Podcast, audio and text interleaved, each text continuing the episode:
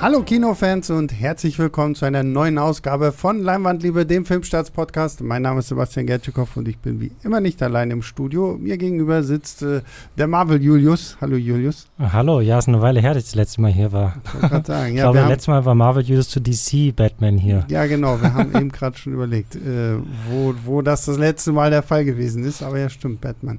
Äh, und zu meiner Linken der gute Christoph. Hallo Christoph. Hallo Sebastian. Und äh, weil ich schon den Marvel Julius erwähne, wir reden heute natürlich über Marvel, nämlich der nächste große Film von Phase 4 kommt in die Kinos, ist beziehungsweise schon in den Kinos, weil Marvel hat ja jetzt angefangen, die Filme schon bei uns immer am Mittwoch rauszuhauen. Wir quatschen aber hier trotzdem erst am Donnerstag offiziell darüber. Tor 4 oder Tor Love and Thunder oder Tor 4 Love and Thunder, je nachdem, wie man das SEO-technisch korrekt hier ausdrücken möchte. Und äh, ja, wir reden jetzt über diesen Film. Wir machen eine spoilerfreie Review. Dann werden wir noch mal einen kleinen Spoiler-Teil machen, weil, das kann ich jetzt schon verraten, es erwarten euch natürlich auch wieder zwei Post-Credit-Scenes. Das ist ja was ganz Neues bei Marvel.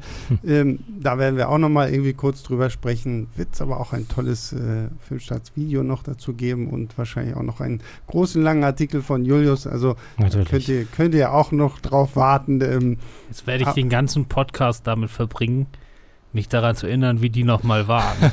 aber Christoph, das ist doch okay. Mittlerweile wissen Das doch alle so eine Leute, gewisse Tradition, wollte ich wenn, auch sagen. Wenn, wenn du in einem Marvel-Film-Podcast drin bist, dass wir dir am Ende erstmal nochmal erklären, was in diesem Post-Credit-Scenes eigentlich passiert ist. So, Aber das, das Gute ist, eine Sache aus den post credit scenes die ich natürlich jetzt nicht verrate, die habe ich im Gegensatz zu vielen anderen Menschen im Kino sofort erkannt. verrückt. Ja, ich Ja. glaube, ich weiß, was du meinst. Später mehr dazu. Genau, wir reden jetzt erstmal über Tor 4. Äh, erstaunlicherweise ja so, so ein kleiner Rekord, weil alle anderen Ur-Avengers haben es nie über drei Filme geschafft. Mhm. Äh, Iron Man hatte nur drei Filme, Captain America hat nur drei Filme, vierter kommt zwar, aber das ist ja dann nicht mehr mit Steve Rogers.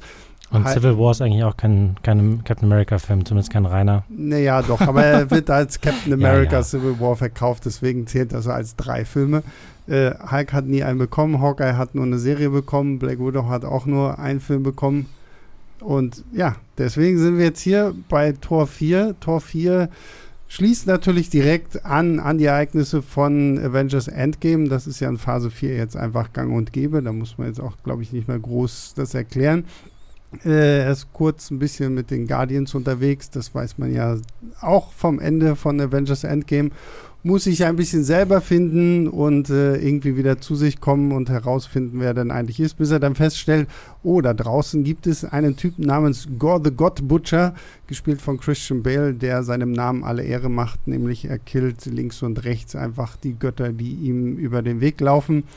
Äh, und äh, hat dabei auch Asgard ins Auge gefasst, beziehungsweise New Asgard auf Genau. der Erde. Und äh, Thor macht sich dahin auf den Weg und äh, sieht sich sich selbst gegenüber, zumindest äh, einer weiblichen Version von Thor, nämlich Mighty Thor, ähm, jetzt in der Form von Jane Foster, gespielt von Natalie Portman. Und ähm, ja, ich glaube, das ist so grob die Story, die euch so in Tor 4 erwartet. Jetzt mal vielleicht erstmal so vorweg, wie standet ihr denn bislang zu den einzelnen Torfilmen? Also ich glaube, dass ich den dritten Torfilm nicht besonders mag. Ähm, es sollte niemanden überraschen, der diesen. Podcast regelmäßig hört. Ich weiß nicht, wie oft ich diesen Satz schon gesagt habe. ähm, und die mag dafür aber tatsächlich die ersten beiden lieber. Mhm. Ich mochte Thor tatsächlich schon immer lieber als die ernsthafte Figur, die oder die relativ ernsthafte Figur, die am Anfang war. Und die Probleme, die ich mit Tor 3 habe, haben sich jetzt auch hier in Tor 4 tatsächlich wiedergefunden. Ähm, dass er halt einfach wirklich gar nichts ernst nimmt Mhm. fast nichts ernst nimmt und ähm, es eigentlich nur die ganze Zeit witzig ist. Mhm. Christoph? Ich, ich habe jetzt Angst, was Falsches zu sagen, weil ich glaube, ich habe zu allen vier Teilen die Kritiken geschrieben und nachher erzähle ich jetzt was ganz anderes, als da drin steht. Also meine Erinnerung ist folgende. Der erste Teil war so solide, wie man Mhm. das von Kenneth Brenner damals erwartet hat. Mittlerweile dreht er ja auch viel Mist, aber so ein Handwerker, der das einfach Mhm. einigermaßen sauber runtergedreht hat. Der zweiten zählt für mich zu den äh, ganz schwachen Filmen des MCU.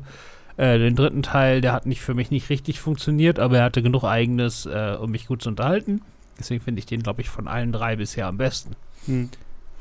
Ja, Tor, der erste Tor war ja tatsächlich mein erster MCU-Film, den ich im Kino gesehen habe. Mhm. Da hatte ich mich damals auch echt tierisch drauf gefreut. Äh, beim zweiten Teil bin ich vollkommen bei Julius. Ich finde den auch irgendwie, ehrlich gesagt, ziemlich unter, unterschätzt. Ja. Beziehungsweise er kriegt ziemlich viel Hate ab, den er gar nicht so wirklich verdient hat, finde ich.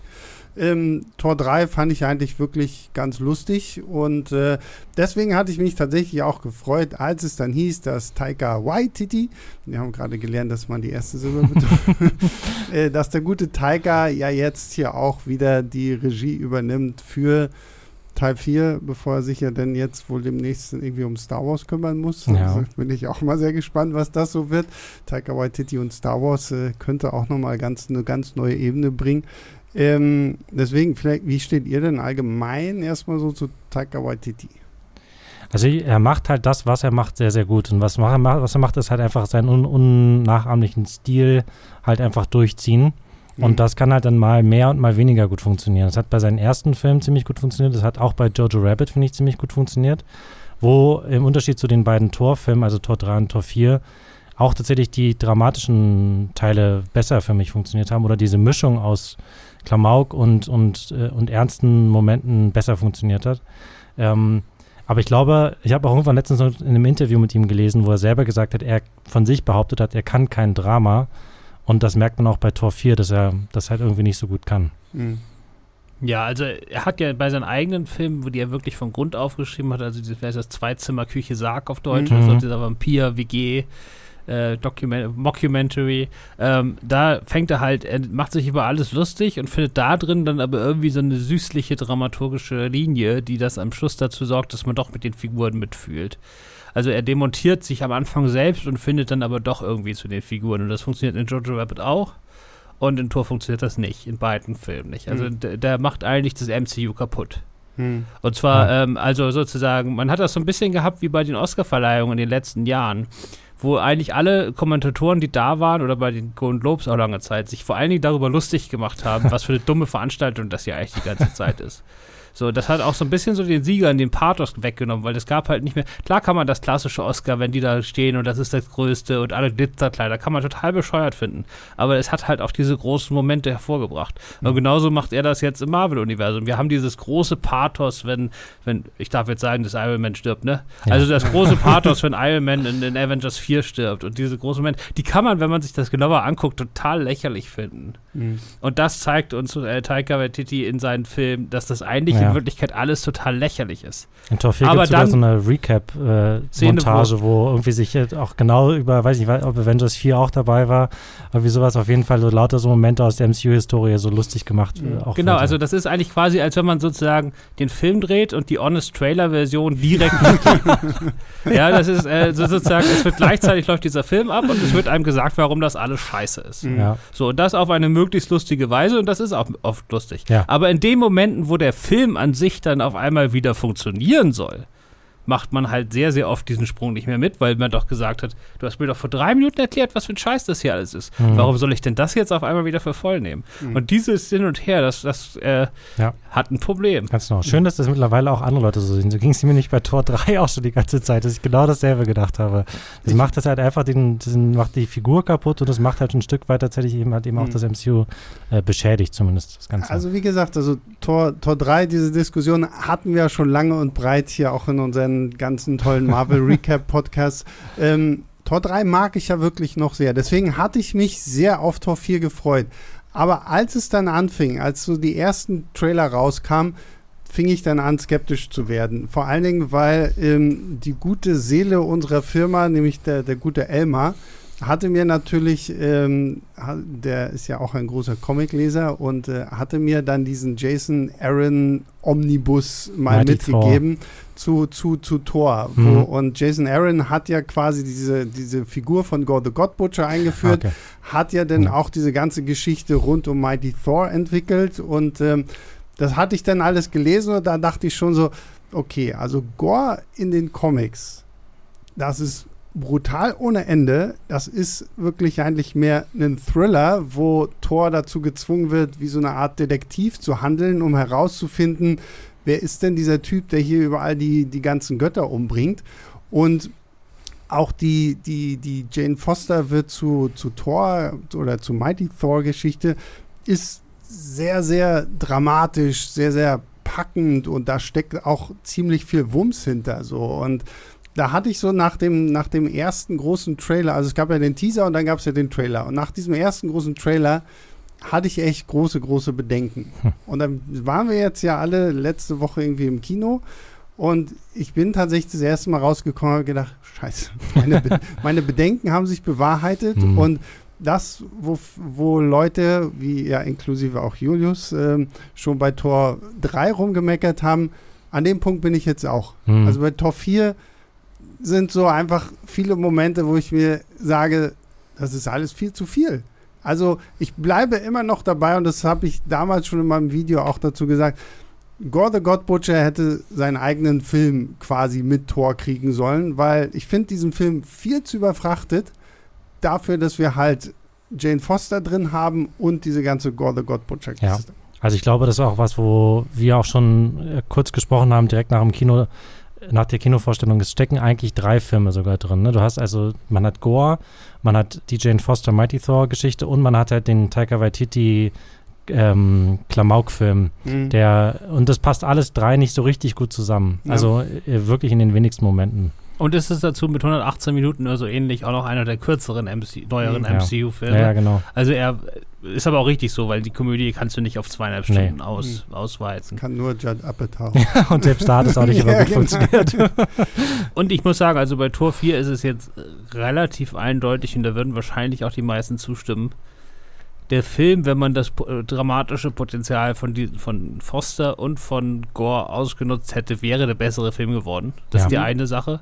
Und das zweite ist, dann kann man sich nur darüber unterhalten, wie gut ist denn die Waika Taititi Taika Waititi-Komödie.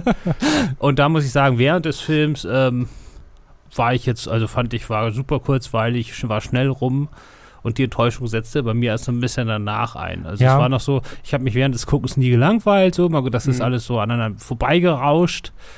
Und hinterher hat man sich dann so gefragt, was war denn da jetzt eigentlich und was hat funktioniert? Und da war eigentlich dann, da ist dann nicht ja. mehr viel übrig geblieben, außer also einzelne Momente. Ganz genau. Und ich, mir ging es sogar teilweise auch schon so, dass ich während des Films manchmal so ein bisschen fast ein schlechtes Gewissen beim Lachen hatte oder, oder so oder so in die Richtung oder mich zum Beispiel oder zumindest so ein bisschen so selber mich darüber gewundert habe also im Hinterkopf so, so ein kleines Stimmchen, was gesagt hat, hm, also irgendwie passt das jetzt nicht. Also ich weiß nicht, hier ist gerade zuerst äh, irgendwie eine super dramatische Szene und in der nächsten kommt wieder der große, die große Klamauk-Parade vorbei und macht Danke. irgendwie einen Riesenlärm. ähm, und äh, trotzdem, absolut genauso wie Christoph gesagt hat, ich habe auch sehr, sehr gelacht. Ich habe mich sehr amüsiert darüber und trotzdem ist es halt einfach so ein, so ein hohles Gefühl, was halt irgendwie so ein mhm. bisschen sich da eingestichen hat, mehr und mehr. Also da sind wir uns alle drei einig. Der Film macht wirklich Spaß, aber was du gerade auch erwähnt hast, Julius, finde ich wirklich sehr. Du hast halt diese spaßigen Momente und dann kommt wieder so eine total düstere Sequenz oder irgendwas, was total ernst sein soll und ich immer gedacht habe, so, okay, also Taika Waititi kriegt es hier nicht so hin, die Balance zu halten zwischen, ich habe hier super ernste Geschichten und ich habe hier super lustige Geschichten. Und hier hat mich der Taika Waititi-Humor dann teilweise auch so ein bisschen gestört. Also es gibt so, so ein paar Running Gags, die jetzt, also der eine, der mir irgendwann, den ich am Anfang super witzig fand und zum Ende hin fand ich ihn einfach nur noch blöd es gibt einen Gag, der dreht sich um Stormbreaker, also Thors jetzige Waffe und Mjölnir, Thors alten Hammer, der ja hier wieder so ins Spiel kommt. Der, der Gag darum, den fand ich am Anfang noch gut. So, Diese Dreiecksbeziehung quasi. Genau. Ja. So und nachher fand ich, war es irgendwie so ein bisschen ausgelutscht einfach und auch tatsächlich Kork war mir stellenweise auch manchmal ein bisschen zu viel. Ich meine, wir haben dieses komische, lustige Steinwesen, was ja auch gespielt und gesprochen wird von Taika Waititi selbst in Tor 3 eingeführt. Da fand ich ihn auch gut, weil man ihn halt noch dezent eingesetzt hat. Hier wird mhm. er jetzt quasi zum, zum Erzähler des gesamten Films und äh, ging mir irgendwann auch so, so, so ein kleines bisschen auf den Keks. Das wäre mehr so für die Trailer oder so als begleitendes Social-Video, so ein ja. lustiger Gag genau, nebenbei ja. interessanter gewesen, weil da hast du auch das Problem, er erzählt zum einen die Geschichte von Thor nach und später erzählt er einmal die komplette Geschichte von Thor und äh, Jane nach. Die Liebesgeschichte quasi. Und er nimmt, mhm. und er macht es aber halt so quasi in Spiele eines S&L-Sketches. Mhm. und ähm, Du brauchst aber diese Emotion von damals wieder, damit die Figuren hier in diesem Film funktionieren. Und er ja. entblößt die Figuren aber und gibt sie der Lächerlichkeit preis. Und dann kannst du das so eine, schöne, so eine schöne Idee, dass man halt eben diese Lücke nochmal füllt und weil es ja irgendwie sowas, was durch diesen ja sehr abrupten Ab Abschied von Natalie Portman, der ja, glaube ich, was auch mit Unzufriedenheit mit der, mit der Ausrichtung oder sowas zu tun mhm. hatte mhm. und weil, glaube ich, bei Tor 2 damals eine Regisseurin nicht genommen wurde, was sie sich eigentlich gewünscht hatte. Ähm, und dann hat man sie in Tor 3 quasi mehr oder weniger in so, in so einem Nebensatz abserviert und dann diese Lücke halt nochmal zu füllen. Und dann, eigentlich ist es auch eine schöne Szene, so ein bisschen so diese, oder eine schöne Idee zumindest, dass man die, ähm, die Liebesbeziehung der beiden halt auch nochmal zeigt, die man nie wirklich gesehen hat. Es war halt immer noch so Love Interest und Held, die halt irgendwie am Schluss des Films wieder in den Arm sich nehmen, aber halt mhm. irgendwie, man hat ja nie eine wirkliche Beziehung in der Form irgendwie gesehen oder so. Na gut, wir haben ja jetzt schon ein bisschen über den Taika Waititi-Film gesprochen. Jetzt können wir ja mal ein bisschen über den äh, Thor und Jane-Film sprechen und dann natürlich auch noch über den, den Gore-Film. Aber weil wir jetzt schon bei äh, Jane Foster sind, bleiben wir einfach mal bei ihr. Ähm, da dachte ich auch so, okay, das ist halt eigentlich ein einzelner Film, weil, wie gesagt, so, wir wollen jetzt nicht zu viel reingehen, aber alle Leute, die gerade diesen Jason Aaron Comic ran kennen, wissen, was hier passiert und da bedient sich Taika Waititi eigentlich auch zumindest so von der von der Grundidee ja. relativ viel dran.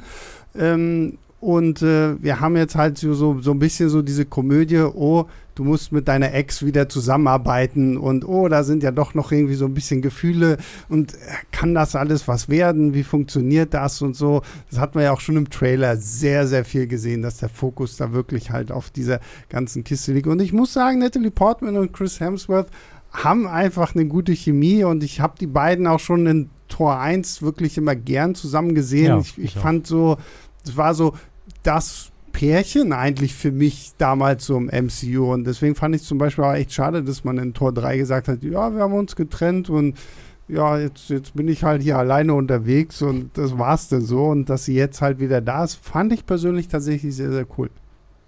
Ja, ich auch. Also ich, ich fand die beiden auch schon immer wirklich, wirklich toll als, als, als Paar und irgendwie so, ähm, trotz des Größenunterschieds zwischen den beiden, haben die einfach auch irgendwie, passen die einfach auch gut zusammen, finde ich. Und das, ähm, es ist ja doch einfach eine tolle Idee, diese, diese Prämisse aus den Comics halt eben zu übernehmen, dass mhm. die ähm, einfache Sterbliche, die sozusagen bisher sich nur als Wissenschaftlerin irgendwie beweisen und, oder, oder irgendwie beim Weltretten helfen konnte, jetzt halt auf einmal tatsächlich zur Superheldin wird und halt ebenso mächtig ist wie er und was das halt eben auch alles für für Potenzial mit sich bringt. Was hat aber eben überhaupt nicht ausgeschöpft hat, ist halt irgendwie das, die dramatische Hintergrundgeschichte dahinter, die wir jetzt eben halt noch nicht spoilern wollen.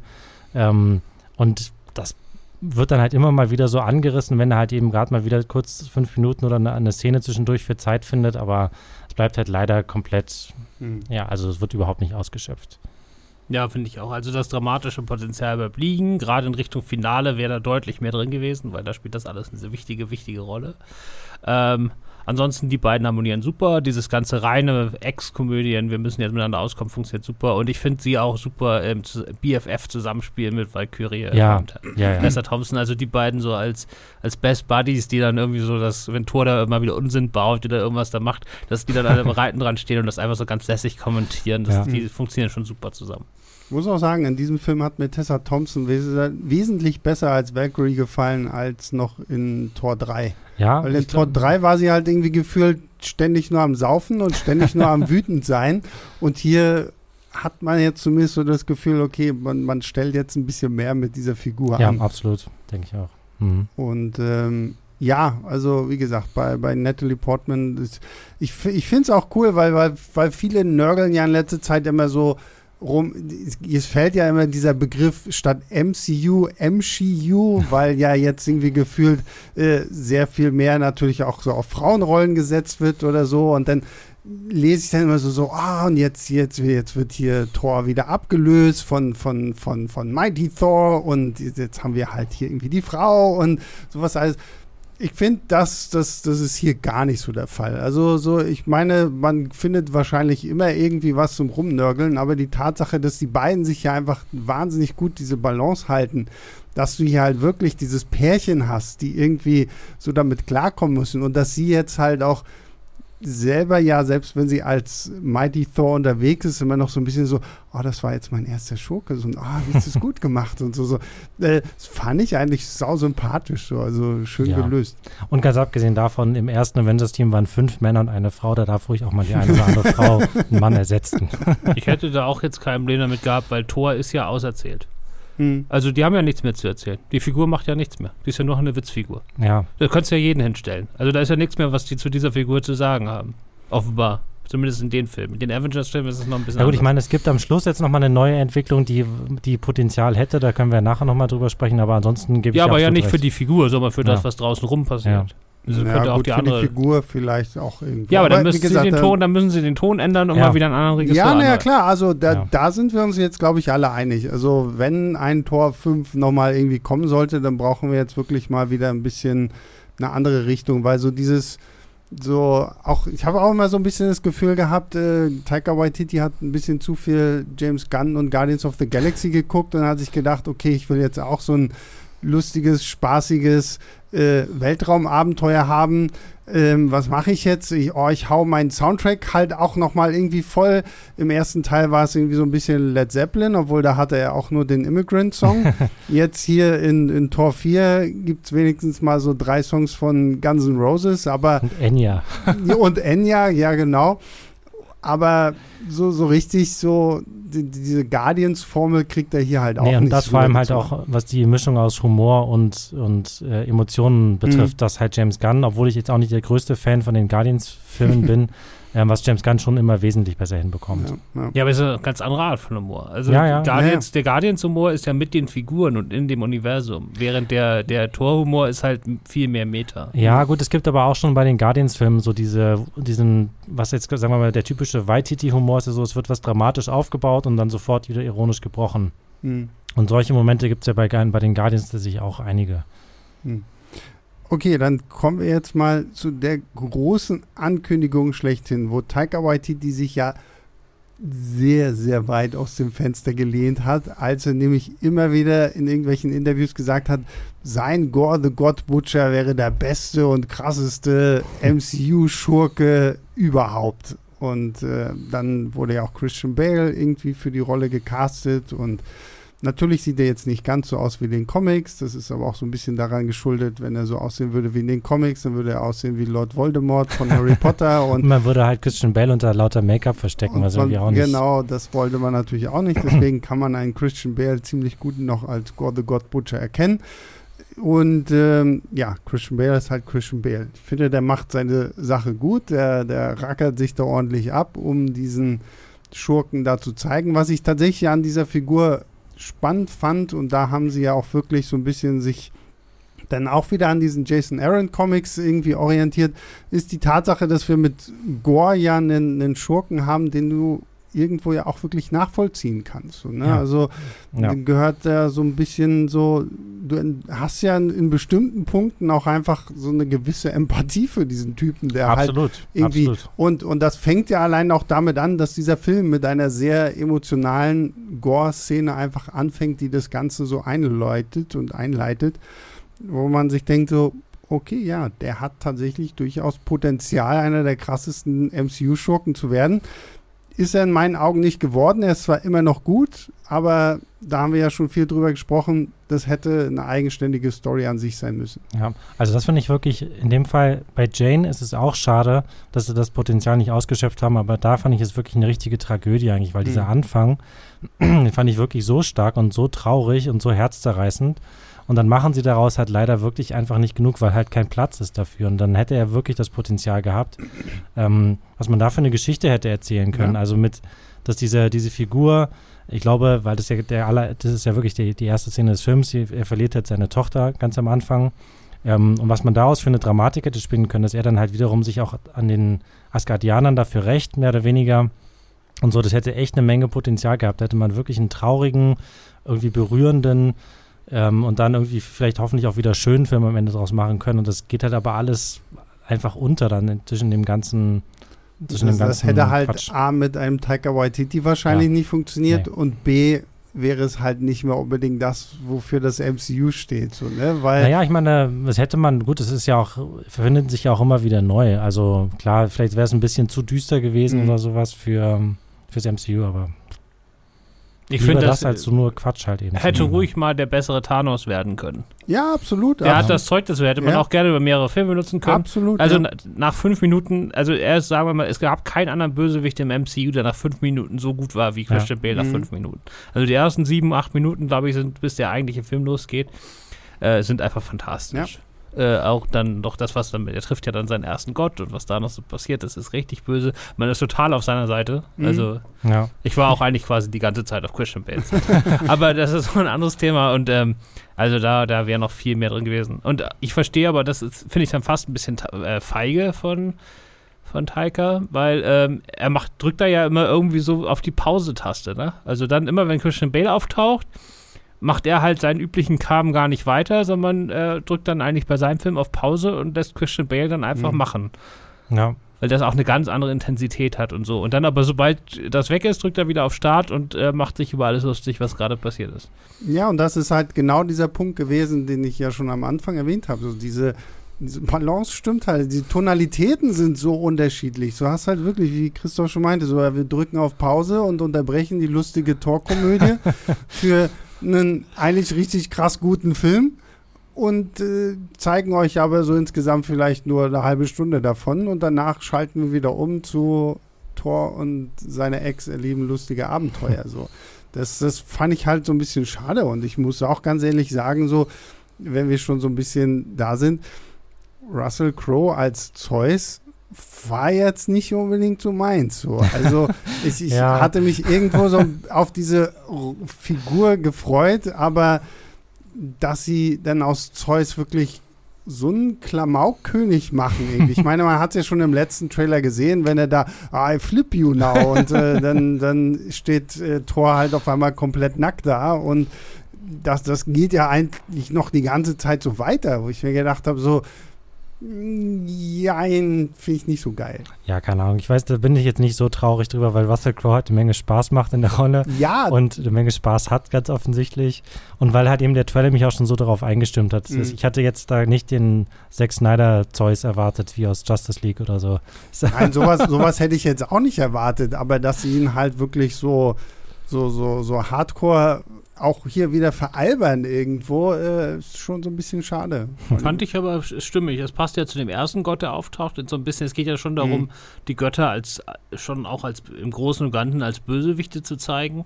Ja. Und äh, die werden da schon der Lächerlichkeit und der Selbstverliebtheit preisgegeben. Die kümmern sich um gar nichts, die wollen einfach nur angehuldigt werden und ihre Orgien organisieren und der Rest ist ihnen eigentlich egal. Das ist halt so ein, so ein, ja. Ein fetter König da, dem alle da irgendwie nur zu, zu, zu jubeln haben. Und irgendwie so. seine eigene Entourage von irgendwie von, von, von hübschen jungen Männern und Frauen mit sich, mit Mhm. sich rum, rumfährt die ganze Zeit und so.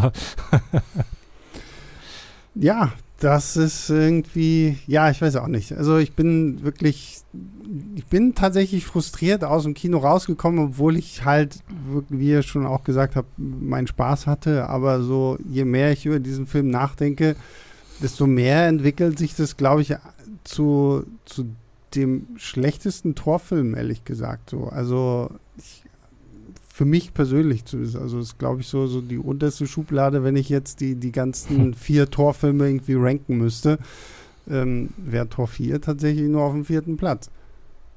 Ja, ich weiß, ich, vermutlich auch bei mir. Wobei, nee, vielleicht sogar Tor 3 eher. Keine Ahnung. Oh, echt? Ich, müsste, Ja. ich muss den zweiten, äh, den vierten auf jeden Fall nochmal sehen. Bei Tor 3 finde ich, äh, hat einfach, hat für mich trotzdem so ein bisschen mehr gepasst, so dass es gerade diese Geschichte mit, mit, mit Hela und diese, diese Story da dann auch mit, mit Hulk zusammen und so, das, das hat sich für mich noch stimmiger angefühlt. Hier, dieser Film ist einfach, wie gesagt, zu überfrachtet, zu voll mit irgendwelchen Storylines, die unbedingt noch auserzählt werden müssen und fand ich einfach echt schade. Ja, bei drei war es, vielleicht war es der falsche Film, aber dann waren zumindest alle im selben falschen Film. Während bei vier sind die halt alle in unterschiedlichen Filmen. Ja, das stimmt. das stimmt. Ähm, haben wir noch irgendwas Wichtiges? Sonst würde ich zu Fazit kommen und dann gehen wir ins Spoiler-Teil. Ach, so ein bisschen kann man, finde ich, noch über die Action reden, oder? Ja, das stimmt. Vor allem da, das ist ja auch, das habe ich vorhin schon dran gedacht, wo du ähm, so von wegen so, ja, wir wollen ja nicht zu viel verraten und so. Das ist schon wieder so ein Film, wo wirklich gefühlt dann mit den, mit den beiden großen Trailern und dann den ganzen unterschiedlichen TV-Spots und Clips und was da nicht alles veröffentlicht wurde, schon wieder eigentlich der ganze Film gezeigt wurde. Aber diese Also ganze TV-Podkiste, Ah. so, also seit Doctor Strange Das ist 2. irgendwie- Da ist es mir auch zum ersten Mal so schlimm aufgefallen. Also Doctor Strange 2, na vor allem, ich kriege ja dann auch über Instagram immer, oh, machst du noch eine Trailer-Analyse? Und ich denke so, was, wie, neuer Trailer? Und dann sehe ich so wieder nur so einen 30-Sekunden-Clip Mhm. und Wo sie aber wieder noch fünf neue Szenen reingehauen haben. ja, aber ich finde es, also bei Marvel, ich weiß auch nicht, warum Marvel da in letzter Zeit so verzweifelt wirkt irgendwie, aber Tor, Doctor Strange 2, da ist es mir das erste Mal so richtig Ja. kaputt aufgefallen und Tor 4 macht ihr jetzt gefühlt genau das gleiche. Jedes Mal noch, nur, nur noch eine Stunde vor Kinostart, auch hier mal noch ein neuer Clip, damit du noch mal irgendwie ein paar Bilder mehr siehst Ja. und ja, weiß nicht. Ich- Das Ding ist, glaube ich, die Actionsequenzen hätte ich jetzt irgendwie so halb fast vergessen, weil es sind ja gefühlt nicht sonderlich viele und sie sind auch nicht so krass erwähnenswert. Ah, doch, ich fand tatsächlich schon, ähm, tatsächlich, das auch übrigens eine Stärke von Tor 3, die ich nicht unterschlagen möchte. Hm. Ähm, das kann Taika Waititi halt eben dann doch irgendwie auch, oder zumindest, wenn er da irgendwie mit Marvel zusammenarbeitet, er halt so wirklich echt, wirklich gute Superhelden-Momente. Also bei Tor 3 gibt es ja dann extra diesen, diesen Kampf da auf der Brücke, Mhm. ähm, wo dann irgendwie Thor auch nochmal mit neuem Selbstbewusstsein aufgeladen dann irgendwie da nochmal ange, angeflogen kommt und alle ähm, äh, zerbratzelt mit seinen, mit, seinen, mit seinen Blitzen und so. Und bei Tor 4 gibt es auch wieder einige wirklich gute Szenen. Es gibt gleich am Anfang noch so, wo er mit den Guardians unterwegs ist, eine, ähm, äh, die halt wirklich einfach so, wie Christoph hat es ganz schön formuliert in seiner Kritik, wie so eine, wie so eine Abfolge von Metal-Covern, die, die zum die auf, auf, auf Leinwand gebannt wurden, quasi ähm, wirklich ist. Und das halt einfach sind natürlich völlig drüber und, und, und so. Und auch immer mit so einem Augenzwinkern, aber halt irgendwie auch echt ziemlich gut. Und dann gibt es halt eben ganz am Schluss auch noch, deswegen bin ich halt eben auf diese ganze Spoiler-Nummer gekommen, weil es ja auch schon im Trailer zu sehen war. Es gibt also auf jeden Fall später auch noch einen großen Kampf, wo alles so ein bisschen schwarz-weiß ist. Mhm. Und was, ähm, was Taika halt da eben macht und wie er das halt alles inszeniert, das fand ich schon auch echt wirklich gut. Also das sind, und dann gibt es später noch mal eine, von der man, glaube ich, bisher noch nichts gesehen hat, die ich noch besser fand, aber die, über die sage ich jetzt nichts. Mhm. Ja, also ich finde erstmal gut, dass die Action-Szenen alle schön knackig und kurz sind. Mhm. Und es gibt keine, die irgendwie länger da war, als ich sie mir gewünscht hätte. Und es steckten meistens ziemlich coole Ideen drin. Also bei dem Angriff auf New Asgard hat man diese ganzen Schattenspielereien, weil Ja. irgendwie äh, Gore ja irgendwelche Schattenwesen kontrolliert, die aus dem Schatten rauskrabbeln und so. Fand ich auch cool. Die Schwarz-Weiß-Sache kann man prätentiös finden, kann man cool finden, aber man probiert da mal was. So ein bisschen was von Sin City gehabt. Ich wollte gerade sagen, ne, genau, weil, weil der, der, der Blitz von, von Zeus ist ja dann trotzdem irgendwie noch so in Gold und so. Genau. Die, die Szene fand ich tatsächlich auch sehr, sehr cool so. Und äh, allgemein, weil du gerade so meintest, so, so, so Superhelden-Momente, die macht er tatsächlich sehr, sehr cool. Also gerade Mighty Thor, also Jane kriegt ja wirklich ein paar sehr, sehr coole, auch sehr, sehr schön stimmig inszenierte Auftritte, wo ich mir denke, okay, kein Superhero-Landing, aber trotzdem verdammt geil. Ja. Und ähm, das mochte ich tatsächlich auch sehr so. Aber so insgesamt so hätte, von mir aus hätte ruhig noch irgendwo eine, eine zweite, dritte coole Actionsequenz nur mit Und reinkommen eine können. große, ja. Was ich auch interessant fand, zumindest als Beobachtung, ich weiß gar nicht genau, das hat irgendeiner von den großen US-Kritikern in seinen, in seinen Tweets schon geschrieben, deswegen will ich das jetzt nicht auf meine Fahnen schreiben, aber es ist zumindest der erste MCU-Film seit längerem, der wieder so einen gewissen 80er Family-Vibe mit reinbringt. Mhm. Ähm, also man hat dann am Schluss größere Action-Szenen, wo viele Kinder eine Rolle spielen, dann so ein bisschen so Goonies-Vibes und sowas, was so ein Ja, bisschen stimmt. weg war, was natürlich eigentlich mal die ursprüngliche Zielgruppe von Comic-Verfilmung waren, wenn man Ja. da mal ehrlich ist. Mhm. Äh, also die werden auch wieder mehr, mehr in den Fokus gerückt, obwohl man das an diesem Film nach der Hälfte gar nicht erwartet hätte. Aber das fand ich eigentlich auch sehr nett. Mhm. Ja, auf jeden Fall. Okay, wir machen jetzt Fazit und dann gehen wir ins Spoiler-Territorium, weil ich glaube, da kann man noch mal ein bisschen besser drüber sprechen. Ich habe schon rausgehört, Christoph hat die Kritik geschrieben. Christoph, was gibst du dem Film? Äh, beim, also der Spaßfaktor ist dreieinhalb, aber wenn man auch nur fünf Minuten drüber nachdenkt, ist es drei. Mhm. Ja. Das heißt, Und ich habe aber fünf, ich habe sogar deutlich länger als fünf Minuten drüber nachgedacht. Also die Kritik sind drei Sterne. Ah, okay. Ja. Bei mir sind es ähm, dreieinhalb, noch mit viel gutem Willen. Ähm, und wenn ich nochmal gucke, womöglich dann auch nur noch drei, je nachdem, wie viel Spaß mir dann noch die Action und der Humor noch macht beim, beim erneuten Schauen. Mhm. Du bist bei dreieinhalb und das ist der schlechteste Torfilm. Wo bist du denn da sonst? ja, bei vier. Also die anderen, den anderen beiden würde ich vier geben. Mhm. Also, also, und Tor drei bin ich auch so bei drei, dreieinhalb immer so. Es schwankt immer so. Also ich gebe dem ja auch nur drei und das ist noch, noch nett gemeint irgendwo, weil dieser Film hat unglaublich viel Potenzial, finde ich, aber nutzt davon nicht so richtig. Also von daher da hätte, da hätte echt mehr kommen können. So, vielleicht hätte man das wirklich aufteilen sollen. Tor 4, die Geschichte von Thor und Jane und Tor 5 wird dann die Geschichte. Vielleicht hätte man das so, so, so als Zweiteiler machen, so der große Tor Zweiteiler. Tor Love und Tor Thunder. Ja, genau. und am Ende von Tor 4, wenn er dann mit Jane irgendwie wieder so, so halb zusammenkommt, kriegt man dann auf einmal mit, oh, hier werden auf zig Götter getötet und dann hat man halt irgendwie Tor 5 mit God, The God Butcher ja. oder so. Ja, oder halt eine MCU-Serie wie so eine Rom-Com mit, mit Thor und Jane. Oder und dann, dann quasi am Schluss ja. dann Tor 4 ranhängen mit, mit der ganzen Action dann. auf jeden Fall irgendwie auch interessant.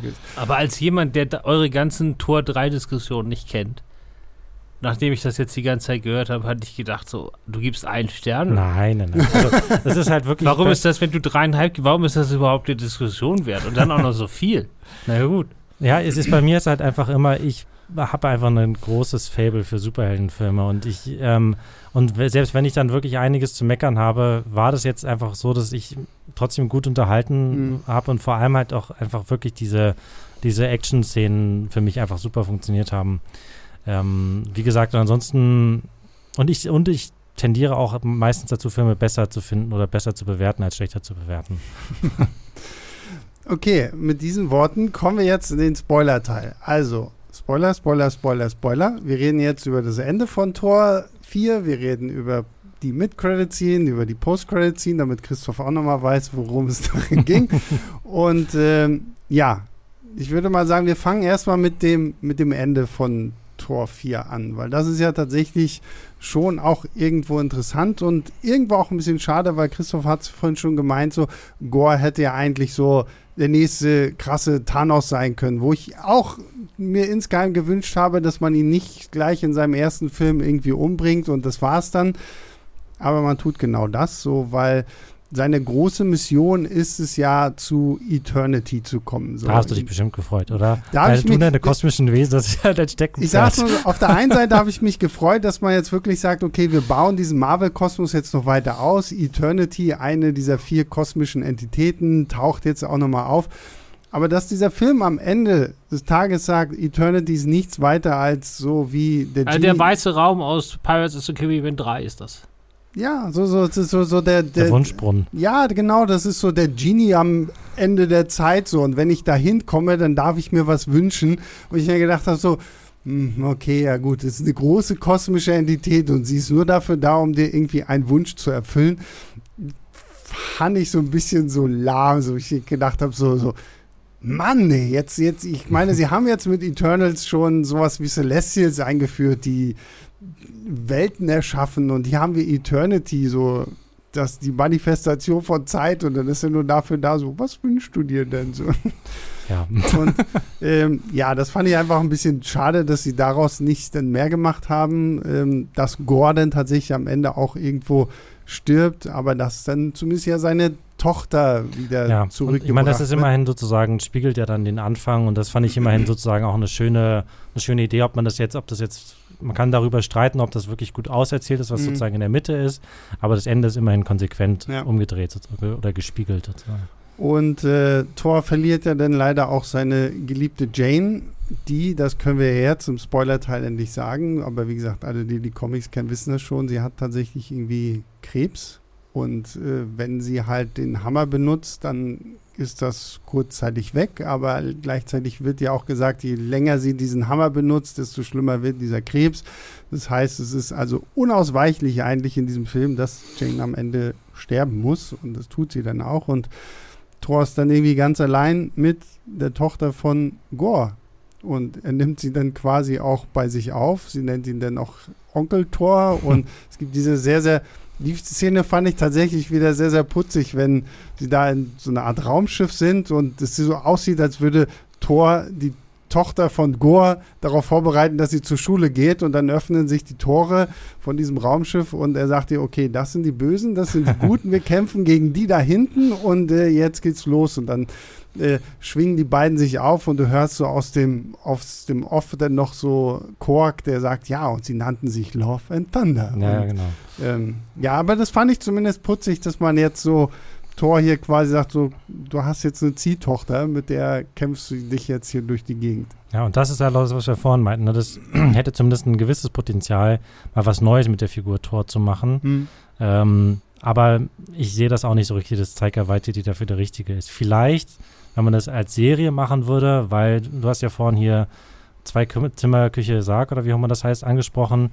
Ähm, da gibt es ja auch diese Serie noch und sowas. Also vielleicht ist es halt irgendwie sowas, was man, was er in diesem, in diesem Format irgendwie besser erzählen könnte, wo diese Mischung mehr aus, aufgeht oder sowas. Also keine Ahnung. Ich Aber kann mir vielleicht am das besten nicht einfach, vorstellen. Man- vielleicht also- einfach einen anderen. Irgendwie gehen ja auf Disney Plus, ich weiß gar nicht, ob das stimmt, aber gefühlt gehen ja die Budgets langsam zurück. Und die, Ja. die Filme, die Serien sehen alle nicht mehr ganz so aus wie noch am Anfang. Hm. Und äh, ich glaube nicht, dass die sich Chris Hemsworth für eine, für eine Serie leisten können. Nee, Kann ich mir, kann ich mir nicht auch beim besten. Ich glaube, der Fokus ist vielleicht wirklich eher, dass man hier jetzt halt die Tochter von Gore und es tut uns leid, wir haben ihren Namen nicht aufschreiben können, wir haben ihren Namen jetzt auch nicht rausfinden können, deswegen sagen wir weiterhin Gores Tochter. Ähm, kann mir ja vorstellen, dass man vielleicht mit ihr noch was macht, weil wir haben ja jetzt so mehr und mehr, dass man bei Marvel offensichtlich auch so, so eine ähm, ja, Young Avengers Richtung geht. So, ne? Mhm. wir, haben, wir haben Kate Bishop in Hawkeye, wir hatten Kid Loki bei Loki, den könnte man ja theoretisch auch wiederholen. Wir haben jetzt gerade aktuell Kamala Khan, Miss Marvel, dann hatten wir zumindest bei WandaVision und Doctor Strange 2 auch noch irgendwie Billy und Tommy, die Mhm. Kinder von Wanda. Die, dann haben wir America Chavez und ich, weiß Eli Bradley pr- prinzipiell aus Falcon und Winter Soldier. Stimmt, genau. Und ähm, wir hätten ja dann auch noch demnächst Cassie Lang in Ant-Man 3. Also ich habe schon so das Gefühl, dass sie so darauf hinarbeiten, dass so, so die Ja. neuen Helden einfach eine sehr viel jüngere Generation werden. Und da könnte ja Gors Tochter irgendwie auch noch mit dazukommen. Glaube ich aber nicht so richtig. Ich glaube eher, dass das dann, dass das so ein Ding für Tor 5 ist, dass die beiden halt dann da quasi als Vater und Sohn gespannt Tochter. irgendwie Vater und in, in Tochter. Tor 5. Ja, ja, ja. Quatsch. Quatsch. Vater-Tochter gespannt Mhm. in Tor 5 halt irgendwie. Also, weil dafür haben sie das einfach zu sehr sozusagen die beiden halt als Team halt irgendwie Mhm. eingeführt.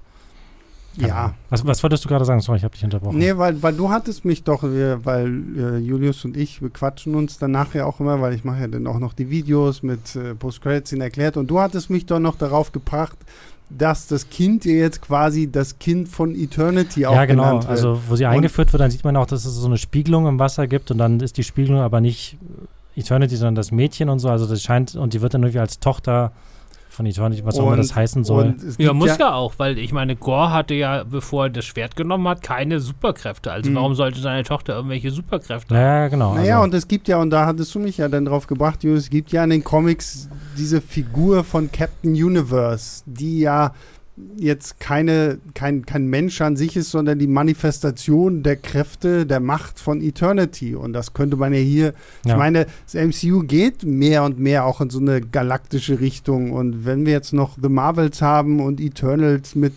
Weltraumgöttern, dann könnte man sowas natürlich auch noch irgendwie ausbauen. Ähm, aber ja, theoretisch ist ein Tor 5 natürlich auch möglich und das bringt uns zur ersten Mid also zur Ja. ersten Post-Credit-Scene beziehungsweise der Mid-Credit-Scene. Denn im Film selbst sieht es ein bisschen so aus, als hätte Thor gerade Zeus umgebracht, weil sie wollen halt unbedingt seinen Blitz haben. Und jetzt in dieser Mid-Credit-Scene erfährt man natürlich, ja, Zeus kann man nicht so leicht umbringen, der lebt natürlich noch, ist aber ziemlich wütend, so, weil er sich sagt, so, ah, dieser blöde Thor hat mich platt gemacht und überhaupt, die Menschen feiern mehr die Superhelden anstatt uns Götter und ähm, wendet sich dann an seinen Sohn namens Herkules und, äh, Herk und sagt zu Herkules, okay, Herkules, ich will, dass du mir diesen Tor vom Himmel holst und mach mal hier, dass die Leute auch mal wieder erkennen, es gibt nicht nur die Superhelden, es gibt auch uns. Und das ist ja quasi schon mehr oder weniger die Ankündigung, Tor 5 wird dann irgendwie diesen Konflikt zwischen Thor und Herkules haben. Und ich fand sehr lustig, weil ich habe einen Artikel von Annemarie von 2020 gefunden, wo schon damals halt diese ersten Gerüchte aufkommen, Herkules wird ins MCU irgendwie eintreten, aber man weiß noch nicht genau wie. Jetzt wissen wir wie. Ja, und da steht, glaube ich, auch schon drin, dass das womöglich in Tor 4 irgendwie passieren könnte. Tatsächlich. Also Na, so zumindest als Spekulation von unserer Seite und weil die halt eben. na, sie, sie, hatte, sie hatte in dem Artikel vor allen Dingen ja auf Eternals spekuliert. ah ja, okay. Weil Eternals natürlich auch diese Verbindung zu diesen ganzen griechischen Mythologien Ja. und Sagen hatte. Ähm, ja, da jetzt kam ja dann Amor. Wer war das denn? Da kam Heros, auch einer. ja. Heros. Ja, ja, genau. Ja. Ähm, was ich tatsächlich nur spannend finde, dass Herkules in den Comics ja nicht wirklich ein Schurke ist und dass sie das hier ja jetzt offensichtlich erstmal so ein bisschen dahingehend aufbauen, dass ja, er ich meine, große aber es ist eigentlich schon relativ. Ich meine, wenn sie nicht was völlig anderes mit der Figur machen, dann ist ja eigentlich klar, wie das läuft. Also er wird halt da irgendwie hingeschickt, dann kämpft er zwei Drittel des Films gegen die Avengers oder Mhm. gegen Thor, wahrscheinlich eher nur gegen Thor. Mhm. Ähm, und dann am Schluss wird er dann irgendwie gut und dann wahrscheinlich hauen sie noch zusammen noch, einer, noch einem anderen Bösewicht aufs Maul dann noch Vielleicht den. Zeus. Ja, ja, genau, Vielleicht, vielleicht. kriegt Zeus dann nochmal Ja. auf den Deckel und sagen sie, komm mal klar hier. Also ich würde mir ja wünschen, als jemand, der keine Ahnung hat, äh, dass äh, der in irgendeinem anderen Film als Bösewicht auftaucht. Ich finde Herkules gegen Thor stinken langweilig. Aber weil Zeus ja auch gesagt hat, wir müssen hier die Superhelden loswerden und Thor ist ja gar kein Superheld nach seiner Definition, sondern der ist ja, gehört ja zu den Göttern. Ja, Müsst, müssten die eigentlich mal anfangen, einfach auf Herkules kommt auf die Erde und räumt dann halt mal so ein paar Superhelden aus der zweiten Reihe weg, die das MCU eh nicht mehr braucht. Und dann müssen die anderen äh, Helden dann halt mal aufpassen, dass das nicht zu viel wird. Und dann kann er ein neuer Avenger werden. ja, genau. Und das ist dann sicherlich das, auf, auf was es halt am Ende irgendwann hinauslaufen Mhm. wird. Und ich wusste, nämlich- ich weiß natürlich seinen Namen nicht, aber ich wusste zumindest, wer der Schauspieler ist.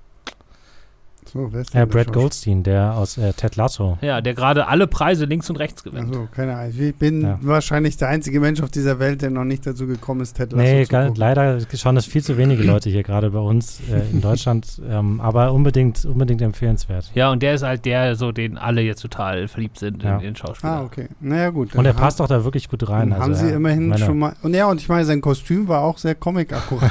Das, das kaum vorhandene Kostüm. ja, naja, gut, aber egal. So allein so von, den Farb, von der Farbgebung her und so, wie es aussah, hat das schon ganz gut gepasst.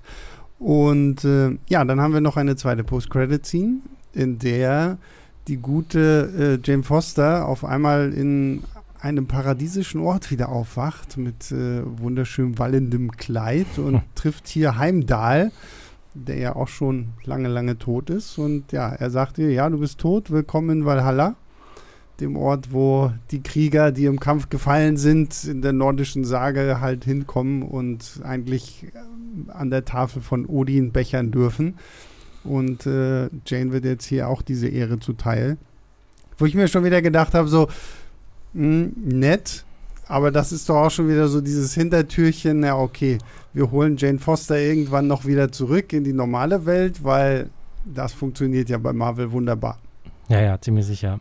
Ich glaube, in den Comics ist es auch sogar so, dass sie am Schluss eine Valkyrie wird, dann irgendwann nach dieser ganzen Mighty Thor ähm, Mhm. Storyline. Und da sie sich nun schon so gut mit, mit Valkyrie oder äh, also Tessa Thompson, Natalie Portman und Tessa Thompson so gut funktionieren, könnte man sich das auch sehr gut vorstellen, dass die beiden halt irgendwie dann nochmal zusammen einen Film oder irgendwas Mhm. bekommen oder ein, ein Projekt zusammen machen. Ja, vor allem in den Comics war Thor tatsächlich auch schon mal in Valhalla und hat dann halt irgend so einen Deal mit, mit Hela gemacht, die wir ja auch schon aus Tor 3 kennen und ähm, durfte dann auch Valhalla wieder verlassen. Also nur weil sie jetzt hier tot ist, muss sie quasi noch lange nicht tot sein fürs Ja. MCU.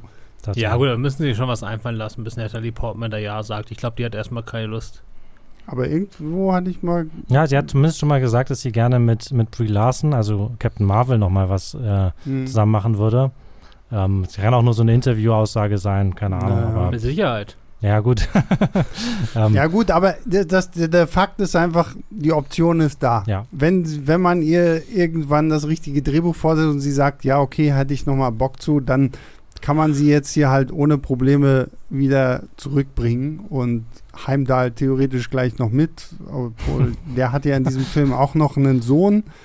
Der könnte ja, ja, dann vielleicht übrigens auch, auch noch ein, ähm, interessanter ein werden. starker Kandidat für die Young Avengers ist, würde ich Genau, mal sagen. stimmt, ja, den haben wir auch noch vergessen. Ich weiß nicht, ob es so eine Figur auch in den Comics gibt, aber es wird sicherlich kein Zufall sein, dass sie den da so prominent am Schluss nochmal zeigen beim Schwerttraining und sowas. Mm, also, nee, ja. Den kann man bestimmt nochmal wiedersehen irgendwann. Ja, damit haben wir auch die zweite Post-Credit-Scene durch. Brennt euch noch irgendwas auf der Seele, was Tor 4 angeht? Was kommt als nächstes? Als nächstes kommt Black Panther 2. Ja. Noch in diesem Jahr. Jetzt wurde ja gestern oder so das erste Bild von, von Namor gezeigt Mhm. und ähm, einer Figur, die Schurke sein soll, die mir gar nicht so richtig was sagte. Tuma, glaube ich. Atuma, irgendwie ja, sowas. Ja. Welche von den Leuten, also ich lese ja unsere Nachrichten zu Avengers in der Zukunft nicht so oft. Äh, welche Leute, die normalerweise nicht zu Black Panther gehören, sind da so dabei? Oder gar Äh, keine? tatsächlich niemand. Also das große neue Ding ist, dass halt eben Namor da dabei ist, der ja eine riesige und eine von den ersten Comicfiguren ist von, von Marvel. den kenne ich aus der Zeichentrickserie. Ja, Genau. ja. ja. Und das ist so- dann ist das halt sozusagen das, das, das Novum oder das große, das, der große Neuzugang in, in der Naja, Show. und vor allen Dingen, ich meine, wenn sie jetzt Namor halt einführen, das könnte halt auch nochmal wieder gut zu dieser ganzen Illuminati-Kiste passen. Und dann sind wir auch wieder bei diesem Punkt, dass Doctor Strange ja vielleicht auf diese Secret Wars-Geschichte hinarbeitet, dass diese, dieses Aufeinanderprallen der unterschiedlichen Welten das Multiverse kaputt machen kann. Und da passt natürlich Namor dann auch gut rein. Ich bin bei Black Panther 2 aber wirklich eher gespannt darauf, wie sie halt den viel zu frühen Tod von Chadwick Boseman jetzt dann wirklich auch irgendwie thematisieren werden, weil Kevin Feige hat ja schon gesagt, ja, T'Challa wird nicht neu besetzt. Das heißt, ähm,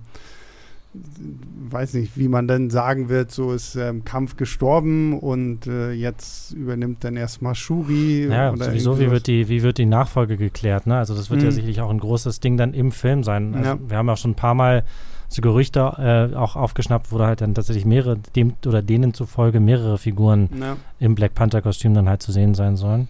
Ach so, und ach so, übrigens, Christoph, natürlich hast du völlig recht, es ist doch noch sozusagen noch jemand dabei, nämlich die Nachfolgerin von Iron Man, also die Ach ja, ähm, stimmt, Ironheart, genau, ja. äh, Riri Williams, die so in dem Film dann ihr Debüt feiert und dann Das auch irgendwann ihre eigene Serie bekommt. Klingt auch schon wieder viel zu viel für einen einzigen Film. So, so, so. klingt nach einer Menge, ja. Das Ich bin da auch wirklich mal gespannt. Das ist, ich, mir kommt es irgendwie so vor, dass sie, dass sie halt mittlerweile auch mit dem ganzen Marketing, wahrscheinlich auch dadurch bedingt, dass es mittlerweile halt diese ganzen Serien noch sowas gibt, immer sehr lange warten. Also ich Mhm. meine, der Film kommt im November, klar, es ist noch ein bisschen hin, aber man hat halt noch, es gibt ja noch kein offizielles Material oder Nee, sowas. das Das, stimmt, wird jetzt ja. wahrscheinlich nach Tor irgendwann losgehen. Ich wollte gerade sagen, Das ist aber schon. Also ich kriege das ja immer nur bei den Post-Credit-Sequenzen mit, weil ich hänge ja immer noch bei Captain äh, America und äh, was für Winter Soldier, Hm. Falcon und Winter Soldier, hänge ich immer noch. Eine Folge fehlt mir noch und werde ich in diesem Leben nicht mehr schaffen. So, aber es gibt ja irgendwie noch so von den letzten zwei, drei Jahren, was ich da an Post-Credit-Sequenzen gesehen habe, die auf eigene Serien hindeuten. Da fehlen ja noch 20 Stück oder so. Ja, ja. Dieses da von Shang-Chi, da soll die Schwester kriegt noch irgendwie Ja, so eine ja, eigene. genau, Es ja. gibt ja alles noch. Ja, ja, da ist noch einiges an, an, an äh, Erzählstoff. Wird nicht, es wird nicht ausgehen. Ich glaube, Marvel muss auch langsam echt ein bisschen vorsichtiger mit den ganzen Post-Credit-Scenes sein, weil gefühlt redest du am Ende des Films nur noch darüber, was im nächsten Film schon Ja. passiert und äh, hast schon wieder ganz vergessen, was du eigentlich über den Ja, eigentlichen ja Film aber das war ja am wolltest. Anfang war das ja immer noch so, dass das quasi den nächsten Film eingeführt hat. Wenn Mhm. du Iron Man oder ich weiß nicht, Ja, was ja. war, da am Mhm. Schluss den Hammer siehst, den sie dann in der Wüste finden, dann ist Genau, der nächste ja. Film halt Tor. So lange kann ich mir das merken. Ja, Aber ich muss mir ja teilweise das jetzt, also die, die Frau, die da am Ende von Doctor Strange auftaucht, die sehe ich ja wahrscheinlich erst in fünf Jahren wieder. Oder Ja. so. Wahrscheinlich. So, so lange kann ich mir das doch nicht merken. Naja, Ja. naja, das ist ja das so. Ne? so wir, wir streuen halt tausend Sachen schon ein und ähm, ich vermisse auch so ein bisschen diese, diese eine Post-Credit-Scene, die einfach nur ein Gag ist. Die einfach nur, die, die, die für Aber nichts. die gab es jetzt gut- bei Doctor Strange, ja? ja, mit- mit, aber, äh, aber Dings. selbst das fand ich nicht mal, das war nicht mal so, so ein cooler Gag irgendwie so. so. Aber ähm, ja. ja. Ich, ich, äh, ich finde immer noch der, der, der Patience-Witz mit, mit Captain America bei, ist es bei Spider-Man Homecoming? Ja, ja, mhm. wo er die, diese, so diese über Ansage, Geduld spricht und äh, so, ja. Ja. Okay, gut. Damit sind wir aber jetzt mit Tor 4 erstmal wieder durch und äh, warten jetzt gespannt auf ähm, ja, Black Panther 2. Damit, Christoph, vielen lieben Dank, dass du da warst. Gerne. Julius, es war mir eine Ehre, dass, Ja, dass du heute mit dem Fahrrad hierher gerade bist äh, und äh, in unserem doch sehr stickigen Studio hier mal wieder. Ich bin jetzt auch sehr gespannt, weil während des Podcastes ist die Sperrfrist für Kritiken gefallen. Stimmt, ja, oh, mein Video ist jetzt Also, auch gerade Deins online. ist, dein Video ist online, meine Kritik ist online und alle anderen Kritiken sind auch online. ja, jetzt bin ja, ich bin sehr gespannt, so, wa- was so der- allgemeine Spiegel denn so am Ende sagen Also es wird. schon, es wird schon insgesamt mehr gespalten sein. Mhm, glaub Also es wird Leute geben, die es richtig scheiße finden, aber Mhm. es wird auch viele geben, die sagen, sie hatten äh, Ja, mehr Spaß ja. als wir. Ja, und das könnt ihr uns natürlich auch mitteilen, wenn ihr einfach eine Mail schreibt an leinwandliebe.filmstarts.de oder bewertet uns bei Spotify oder der Apple Podcast App und da freuen wir uns eh mal drüber. Wir hören uns nächste Woche wieder. Bis dahin, macht's gut. Ciao, ciao.